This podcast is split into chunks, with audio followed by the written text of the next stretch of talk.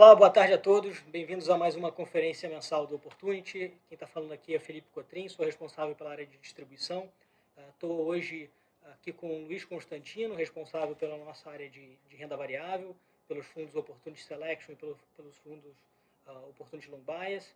Uh, e, com, e de São Paulo a gente tem o Marcos Molica participando. O Marcos é nosso responsável pelas estratégias macro, pelo Opportunity Total, uh, o Opportunity Market e o Opportunity Catu Previdência. É, antes de passar a palavra para o Marcos, que vai fazer uma explanação da nossa visão macro é, e das principais estratégias do, do Opportunity Total, é, eu gostaria de é, dividir com vocês que esse é um call participativo, então se vocês podem mandar as perguntas que vocês é, elaborarem através do, do nosso canal uh, digital, que a gente vai endereçá-las no final da conferência. É, acho que só é válido destacar aqui que a, a gente pretende, logo após a conferência, disponibilizar para vocês o áudio através do, de um podcast novo que a gente está lançando, uh, o podcast Opportunity, e a gente vai carregar esse podcast com as informações das conferências mensais. É, então, bom, sem mais delongas, Marcos, uh, boa tarde. Se você puder dividir conosco o nosso cenário macro, a palavra está com você. Pela presença de todos no call, é, eu vou começar pelo cenário internacional é, falando um pouco da nossa visão aí é, dos acontecimentos do último mês. É, a gente continua, esse é o cenário, essa é a parte do nosso cenário que continua mais complicada. É, nós estamos num cenário bastante desafiador é, na, na, parte internacional. É, nós tivemos essa questão do trade war, ela está introduzindo uma incerteza muito grande no cenário. Tudo que é, aconteceu até agora, ela vem produzindo uma desaceleração forte da economia global. É, essa desaceleração está sendo muito evidente no setor de manufaturas, porque ela está produzindo uma certa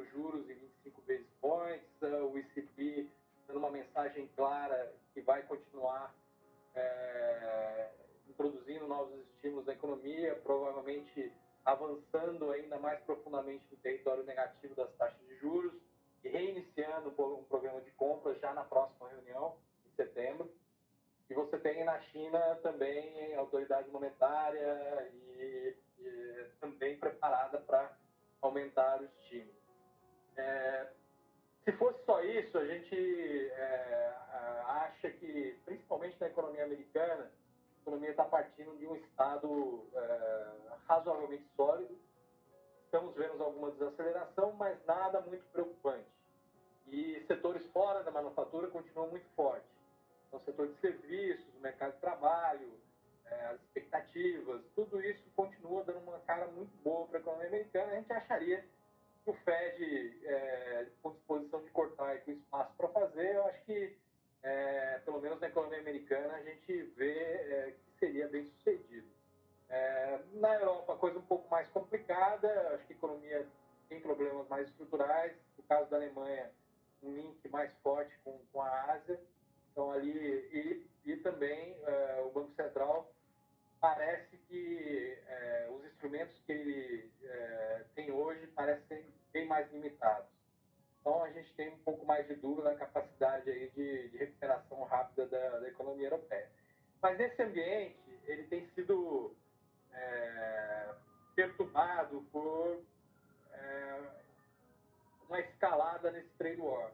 Então, o que a gente viu na última semana foi os Estados Unidos introduzindo novas, novas tarifas, os produtos que faltavam aí da, da, da, da pauta de exportação da China, é, e aumentando o tom da retórica, e a China é, contra-atacando é, com medidas de é, desvalorização cambial e, e, ameaça de parar é, importação de produtos agrícolas americanos. É, tudo isso indica que existe uma dificuldade muito grande é, de chegar num acordo. A gente acha que é, é, o que aconteceu essa última semana tem muito mais cara de uma ruptura. Existe uma dificuldade muito grande das partes é, chegarem a uma solução comum, embora seja óbvio o objetivo das duas partes ali, mas é, a, a, situação está difícil. Então, isso está aumentando a incerteza no cenário global e provavelmente diminuindo aí o poder da, da política monetária de estender esse ciclo. Então, esse é o principal risco que a gente está vendo. A gente tem é, tentado buscar algum hedge para esse cenário, tem funcionado bem, relativamente bem, é, taxas curtas nos Estados Unidos, a gente está olhando esse, é, essa possibilidade. Por enquanto, a gente acha que a economia global ainda não caminha para uma recessão e, e, e, com isso, eu acho que a dinâmica interna aqui continua é, ainda, é, a gente ainda pode apostar que a dinâmica interna aqui vai dominar. Então, entrando no Brasil, a gente está bastante positivo em Brasil. É, aprovada a reforma da Previdência é, com ampla margem. Essa semana a gente deve ter aprovação em segundo turno. Hoje, come, provavelmente vai começar hoje as votações. E a Previdência, chance muito grande de ser aprovada aí. E isso está abrindo espaço para uma pauta bem mais positiva é, da, da área econômica, menos dependente do Congresso. É, você a pauta de privatizações, concessões, abertura econômica, e a gente já está começando a ver isso aparecer é, na imprensa. E isso deve acelerar e criar um ambiente bastante positivo para a economia brasileira. Fora isso, a gente teve é, o Copom cortando juros, é, aproveitando o cenário benigno de inflação e bastante fraco de atividade econômica é, isso também vai contribuir para uma retomada agora é, no segundo semestre, embora muito, muito tímida. É, a gente acha que o pior ficou para trás já. A gente vai começar a ver alguma recuperação agora da economia. É, no Copom, a gente acha que o ciclo aí gira entre 125 e 150 bases com 50 vezes na próxima reunião e, e a terceira, o corte aí, fica dependendo aí da evolução do cenário. Então, pode ser 25, pode ser 50, pode ser até zero se a economia estiver, estiver andando. É, passando para posições, a nossa principal posição vem sendo bolsa.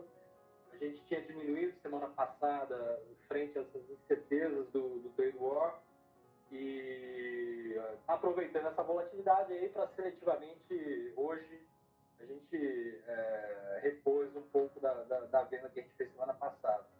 É, mas é, a gente continua muito preocupado com esse cenário externo, é, tentando, tentando é, aproveitar aí do, dos momentos mais oportunos para adicionar a posição.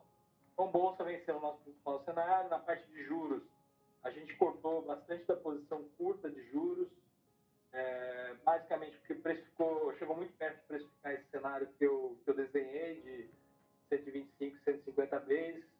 A gente tem alguma posição na parte nominal é, intermediária da, da curva de juros, mas a maior parte da nossa posição vem migrando para fazendo NTNBs intermediárias e longas, aí, da B28 a B50.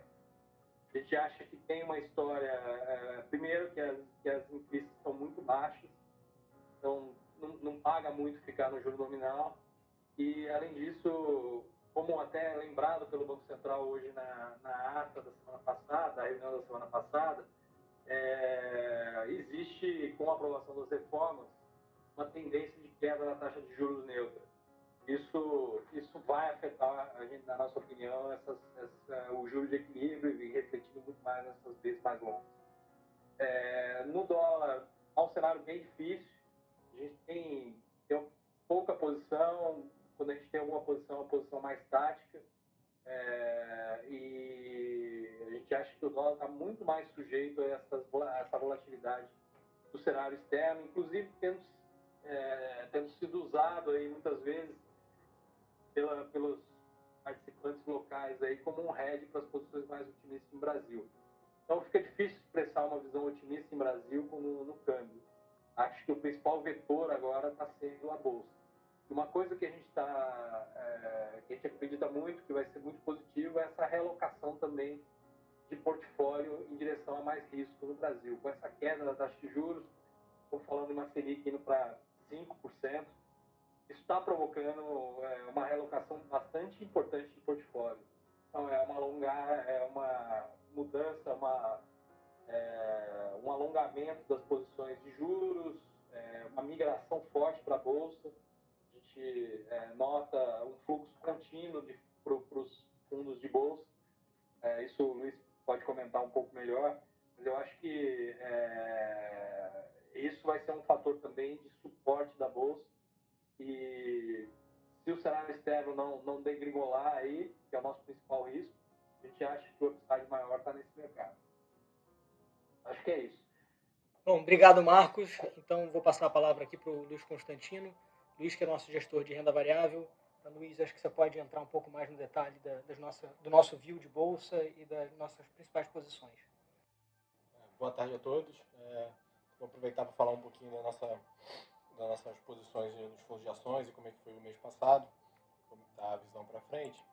É, começando com o resultado do, do mês de julho, é, a bolsa subiu 0,84, é, nossos fundos foram bastante bem, a gente, no Selection a gente rendeu 4,49, no Long Buys a gente rendeu 4,39, é, então foi o reflexo da, de vários impactos positivos na carteira, é, os destaques positivos foram bastante espalhados na na, na parte, é, é, na parte positiva. É, vale destacar uma posição de varejo que a gente tinha montado nos últimos meses, foi bastante expressiva no mês passado. A parte do setor financeiro, é, ex-bancos grandes. Né? Hoje em dia a gente tem dividido um pouco essa, essa posição, dado que tem é, histórias completamente diferentes do, quando a gente mostra aqui nossa exposição no setor financeiro. É, essas outras histórias foram muito bem, né? então tem a parte de B3 aqui, BTG, Inter, foram contribuições bastante relevantes para o mês também. A parte de shopping foi importante, também teve contribuições importantes no setor de saúde. É, então teve uma contribuição espalhada desse lado. É, do lado negativo, aí sim foi a parte de bancos grandes, que acho que é, é sofreu bastante no mês passado, e parte em commodities, né, Vale, Petro, que teve impacto negativo, mas foi um impacto pequeno é, versus a, a, os destaques positivos que a gente teve no, no mês. É, em relação à mudança de posição, a gente continua aumentando nossas posições em algumas histórias do setor de varejo, é, então vem ganhando mais relevância no, no portfólio. No setor financeiro, a gente teve um pequeno aumento, é, e na parte de, de shoppings, a gente já comentou um pouco né, nos calls anteriores, que a gente tinha ficado um pouco mais animado, especialmente com a nossa posição em aliança, dado a, a, a possibilidade de, de, fusão com a Sonai, que foi concretizada. É, e no qual passado eu já vinha comentando um pouco que a gente aproveitou a, a, a alta relevante que a Sonai teve para reduzir um pouco, ainda é uma posição relevante para a gente, a gente continua vendo é, é, bastante oportunidade ali para a empresa de melhorar é, é, o mix de lojas dela, conseguir extrair um pouco mais receita dos ativos que ela tem. É, e acho que a integração com a Sonai vai ser positiva para gerar valor. É, e a gente reduziu um pouco também é, a parte de commodities, a parte de Vale, Petro especificamente, é, muito baseado nesse risco cenário externo, como o, o Marcos Molica já traçou. Assim. É, hoje, uma das maiores preocupações que a gente tem é, é o cenário externo, né? essa guerra comercial é um dos fatores mais relevantes, então, para essas empresas mais dependentes de commodities, acho que gera um risco é, maior para a posição, então a gente decidiu reduzir um pouco esse nível de risco. É, no mês, assim, gente teve relevante também, a gente teve, começaram a ter as safras de resultados, né, então os resultados do segundo TRI começaram a ser reportados. É, no caso de, dos bancos, que sofreram bastante, a gente acha até que os resultados nem foram tão ruins. É, sempre é um pouco essa expectativa né, de, de compressão de, de taxas, de tarifas que os bancos cobram com a concorrência seja de fintechs ou seja como outros modelos de negócio, né, de distribuição de fundos, por exemplo. Então, acho que o mercado está muito propenso a buscar essas segundas derivadas de resultado para tentar ver se tem uma dinâmica pior acontecendo.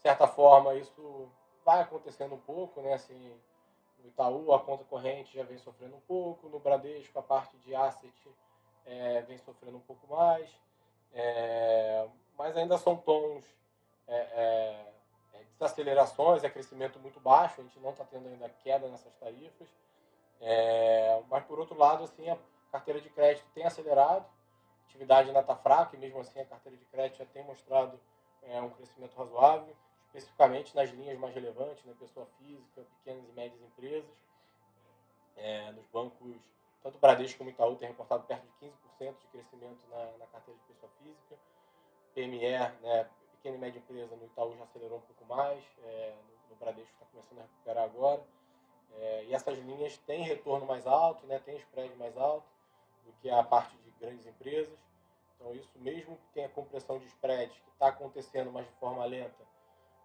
para a mesma linha, ou seja, para o mesmo produto, é, para os prédios da carteira dos bancos, esse efeito ainda tem sido positivo com essa mudança de, de composição da carteira. É, então, assim, dado que o mercado acho também bateu bastante assim nessa história, a gente tem olhado até de forma um pouco mais, mais positiva. É, aumentou ainda muito pouco a posição, mas é algo que a gente tem, tem olhado com bastante cuidado, porque é, eu acho que para a gente é claro que vai ter uma compressão de retornos da, da indústria bancária no Brasil com a competição e com esse novo cenário de menos risco e menos juros. É, então, acho que todo mundo espera isso. É, mas também acho que é, é muito cedo para ter uma visão clara de achar que o nível de retorno dos bancos vai ser baixo para frente. Né? Vai ser mais baixo, é claro. A dúvida é qual vai ser essa intensidade. A gente tem um ciclo muito positivo para frente. É, os bancos já são bastante descontados para isso.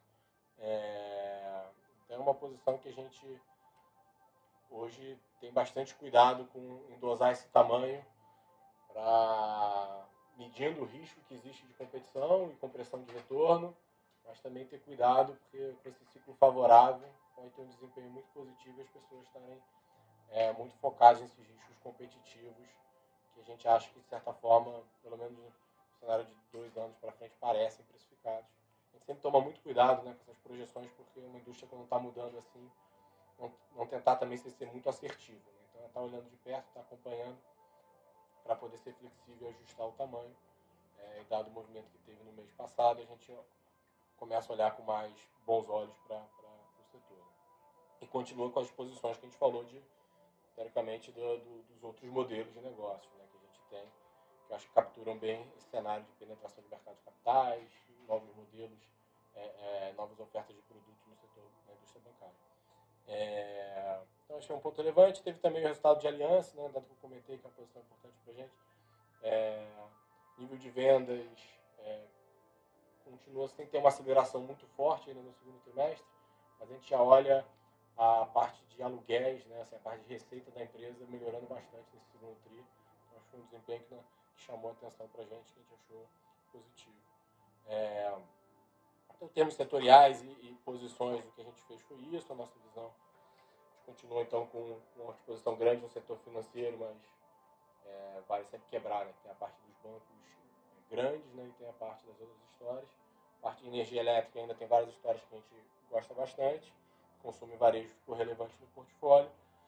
E pensando no direcional, a gente rodou então nesses últimos meses né, com a posição nos níveis mais altos até que a gente teve durante um ano, né? Então, é, o Selection com quase nenhum caixa, é, o Low Buys rodando perto de 85%. É, na margem, né? Então, nesse início de mês, agora em agosto, a gente reduziu um pouco pelo cenário externo. É uma preocupação, na nossa visão, que pode atrapalhar um pouco a, a, a história de Brasil, mas a gente ainda está bastante confiante nos fundamentos das empresas é, então, de certa forma, a gente reduz por prudência esse nível de risco, mas toma muito cuidado para perder esse movimento que a gente enxerga que vai ter em Brasil. O Molica mesmo traçou esse ponto, né, que eu acho, acho super relevante. Assim, é, tudo que a gente, a gente olha o investimento, a gente está sempre buscando, comparando com o nosso universo de, é, é, de possibilidades de investimento. Né? Então, o custo-oportunidade que a gente tem hoje é, caiu bastante, né? a renda fixa está pagando juros muito baixos gente acha que na bolsa, mesmo com a valorização que a gente teve, ainda tem um prêmio de retorno muito relevante.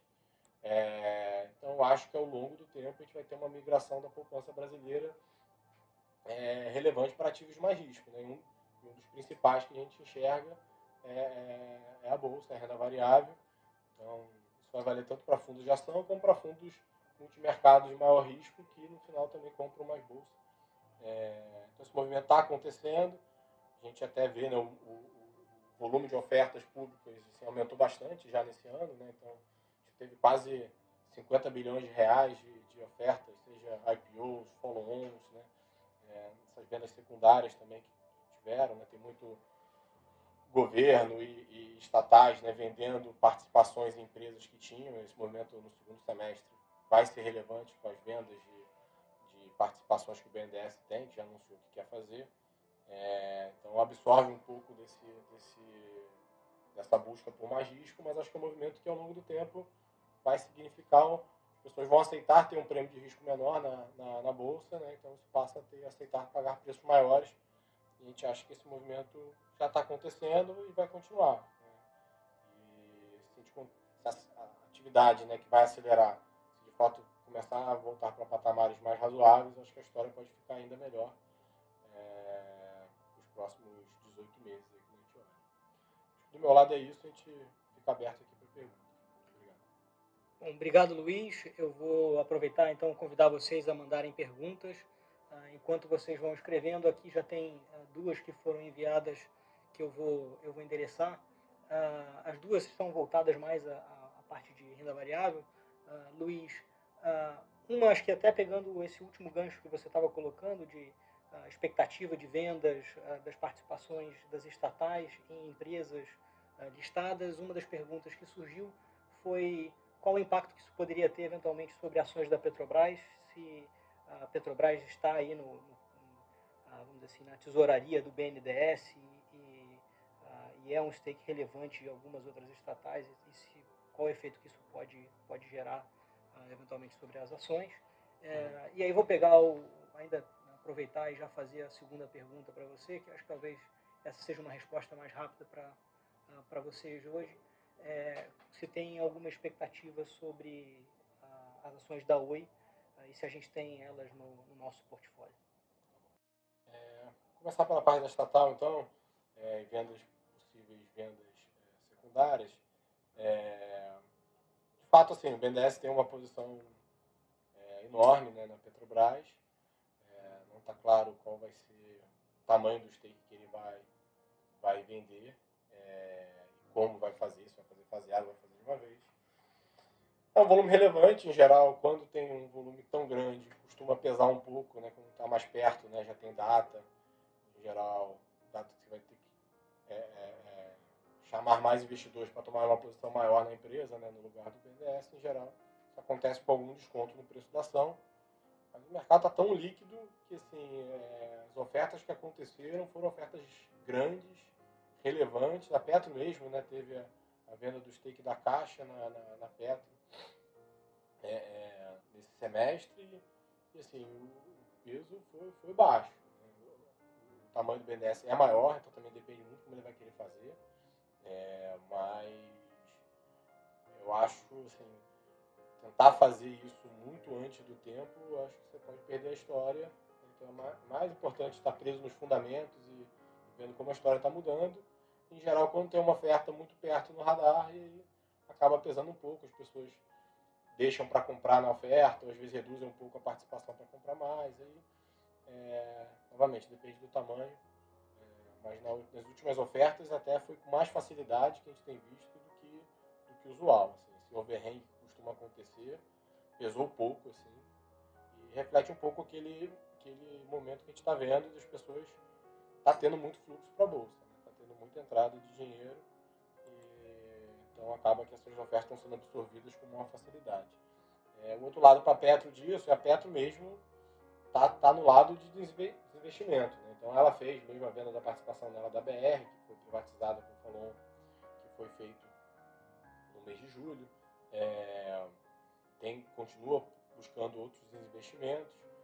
É, então também é um, é um, passo importante que a Petrobras tem dado, né? vendendo vários desses ativos para desalavancagem dela e focar os investimentos na, na nos ativos que, que dão mais retorno para ela, onde ela tem uma vantagem comparativa maior em ser dona desses ativos. É, e a segunda pergunta, que era de oi, é, a gente não tem posição, é, é uma história que a gente acha complexa, que depende de regulação, depende de uma possível consolidação depois. É, é uma história, dado o nível de risco, o nível de alavancagem, se funcionar, né, se, se der certo, acho que pode ter bastante upside de fato. É, mas vale para os dois lados. Né? Também acho que se, se, a consolidação não acontecer, demora muito, é, pode ser uma história que, que, que, sofre. Né? O mercado telecom demanda muito investimento, a Oi, dadas as restrições financeiras, investiu muito pouco ao longo dos últimos tempos, tem uma posição hoje competitiva frágil versus os grandes concorrentes. É, então acho que tem os dois lados da história. É, a gente ainda não teve o conforto para montar posição, mas a gente concorda que se as coisas acontecerem nas, no caso otimista para a empresa, teria bastante potencial de valorizar, mas a simetria de risco para a gente ainda não, a gente acha que prefere as outras coisas que a gente tem na carteira. Bom, legal, Luiz. A gente teve aqui mais uma pergunta, aí sim direcionada à parte macro, uh, Molica, que eu acho que você pode endereçar. Uh, a pergunta, bom, Resumidamente, é, com esse cenário de juros mais baixos e mercado já precificando essa queda de juros, como é que vai ser a geração de alfa para frente nessa, no mundo de fundos macro? É, e se além de bolsa a gente vê outras alternativas, como é que a gente vai buscar alfa para frente? Bom, é, como eu falei, na, na parte de juros, é, a gente já viu um movimento bastante expressivo. Né? em relação a, a, esse movimento aí de corte de juros pelo Copom. A parte curta da curva realmente já tem muita coisa precificada e a gente é, saiu dessa parte. Acho que ainda tem prêmio na curva na parte intermediária, eu acho que ainda pode cair, porque o nosso foco aqui é que a taxa de juros vai ficar, vai, depois desse corte, ela vai ficar baixa por muito tempo.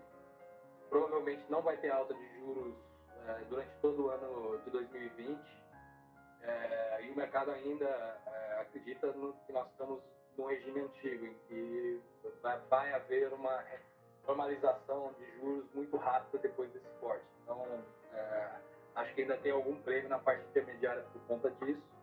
É, e na parte longa é, da curva, é onde a gente acha que tem algum prêmio, é, acho que existe um movimento de queda na taxa de juros estrutural nós estamos vendo um movimento muito